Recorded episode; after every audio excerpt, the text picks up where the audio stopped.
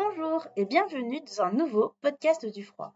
Moi, c'est Lucie et aujourd'hui je suis accompagnée de Christian, chef de produit chez Danfoss. Bonjour Christian, peux-tu te présenter?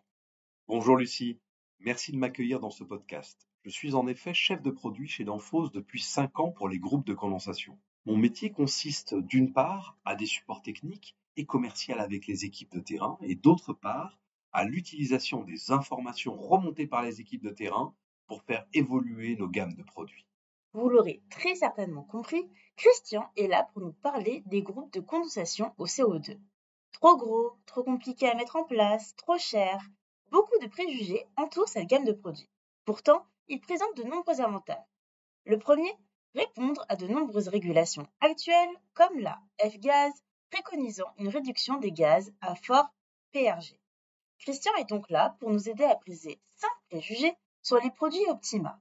Mais avant de commencer, tu peux nous présenter le premier groupe au CO2 lancé par Danfoss, l'Optima ICO2 4,6 MT Oui, en, trois points. C'est un groupe à variation de capacité, travaillant au CO2. Il propose en moyenne température une puissance jusqu'à 4,6 kW. Il peut travailler en monoposte et en multiposte avec nos vannes d'expansion, TE2 et AKVP. Pour commencer, Christian, Parlons du cliché le plus répandu. De nombreuses personnes pensent que passer au CO2 revient cher. C'est vrai? Oui, c'est vrai. Le prix d'acquisition est deux fois plus élevé qu'une installation classique. Mais ce qu'on oublie de mentionner, c'est qu'il bénéficie d'aides financières liées au CO2. C'est plus de 1100 euros versés à l'utilisateur, que la variation de fréquence permet des gains de 20% de consommation énergétique. Donc encore plus de 1000 euros économisés chaque année, et qu'une installation en multiposte permet de faire des économies d'échelle vu qu'on n'a qu'une ligne à tirer. On peut donc conclure, malgré ce prix élevé, un retour sur investissement rapide. D'autre part, il faut savoir que les réfrigérants HFO actuellement utilisés ont des niveaux tarifaires raisonnables. Cela pourrait changer d'ici 4 ans en incluant des difficultés d'approvisionnement, ce qui mérite une attention toute particulière. Autre cliché répandu, l'utilisation d'un kit adiabatique pour des températures de travail dépassant les 35 degrés. Dans le contexte environnemental actuel, ces températures se font de moins en moins rares. Il est nécessaire d'équiper les produits Optima? On observe en Europe une augmentation générale des températures, notamment en été. Le fonctionnement de groupes au CO2 peut être fortement impacté par ce phénomène et euh, dû aux propriétés intrinsèques de ce gaz. Danfoss conscient de cette problématique, a étudié ce sujet en amont. L'intégralité de la gamme Optima ICO2 a été designée, développée, testée et validée pour des fonctionnements en haute température. Il n'est nullement nécessaire d'ajouter des kits adiabatiques qui font de leur côté face à des problématiques sanitaires, de maintenance et de détérioration des batteries d'échangeurs. La sécurité est un autre critère important dans le choix du CO2. Son utilisation impose de travailler en haute pression, en sub ou transcritique.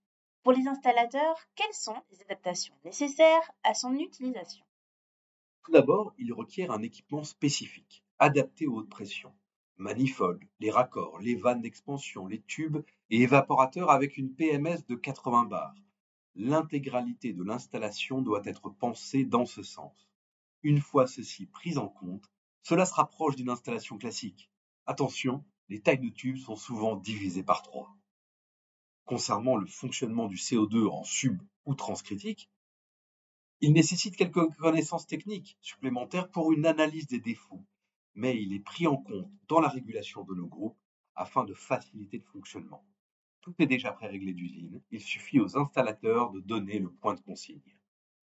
Justement, en parlant de pré-réglage, on peut facilement penser que la configuration sera complexe.